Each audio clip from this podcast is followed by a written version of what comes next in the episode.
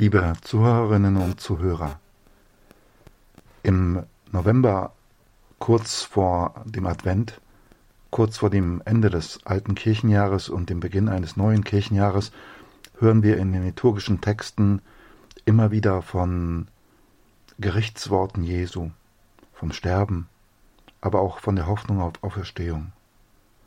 An den Tod, an das eigene Sterben zu denken, gerade jetzt im sogenannten Totenmonat November, das löst bei manch einem vielleicht Angst und Unsicherheit aus.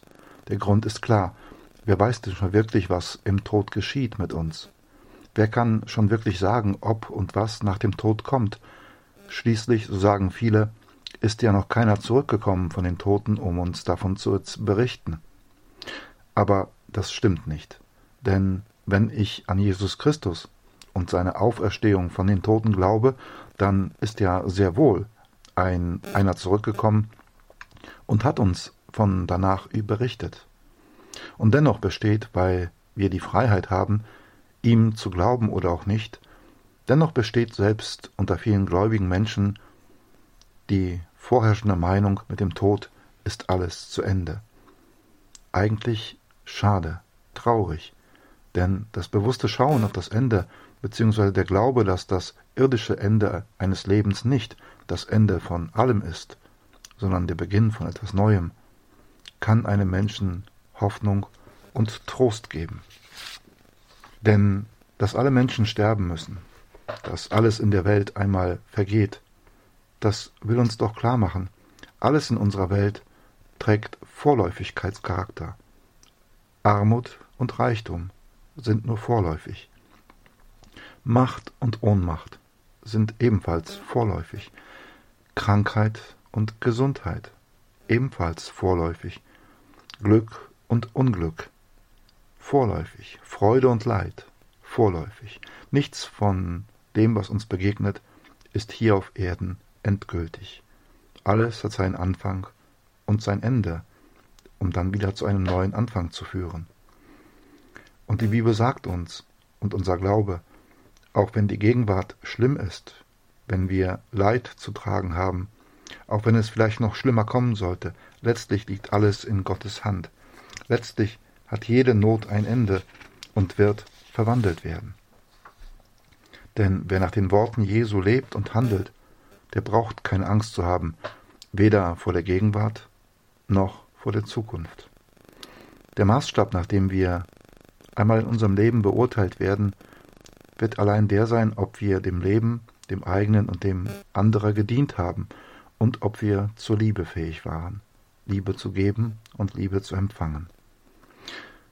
Wir werden gefragt werden, was hast du mit deinem einmaligen Leben gemacht? Wen hast du mit deinem Glauben angesteckt?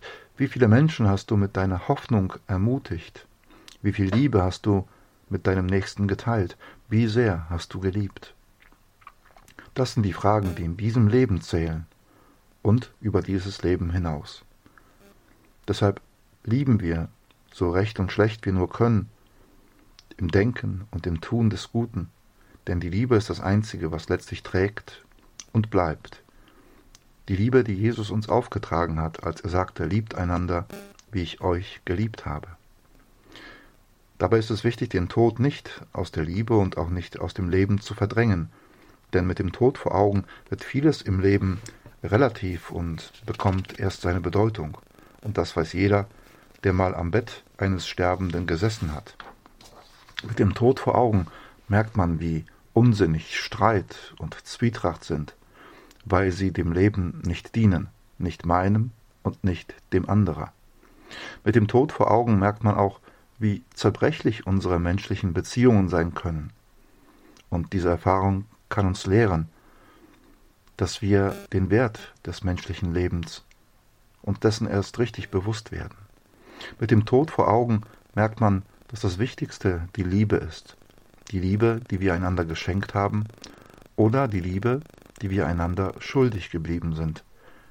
Bleiben wir einander nichts schuldig, außer der Liebe. Die schulden wir einander immer und so segne sie auf ihrem Weg mit Gott. Segne sie dort, wo sie seine Liebe ganz besonders brauchen. oder wo andere ihre Liebe brauchen. Segne sie der eine und barmherzige Gott, der Vater, der Sohn und der Heilige Geist. Amen.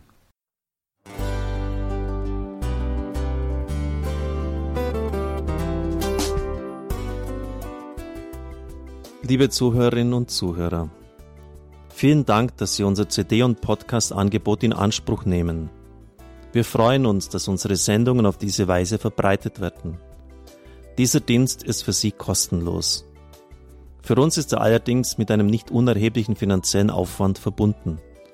Deshalb sind wir für jede Spende dankbar. Alle Bankverbindungen unserer Spendenkontos können Sie über unsere Homepage horeb.org unter dem Menüpunkt Spenden einsehen. Dort besteht auch die Möglichkeit, online zu spenden. Natürlich nach den neuesten Sicherheitsstandards. Sie können diese Informationen auch bei unserem Hörerservice unter der Telefonnummer 08328 921 110 erfragen. Ich wiederhole die Rufnummer 08328 921 110. Vergelt's Gott für Ihre Unterstützung. Ihr Pfarrer Kocher.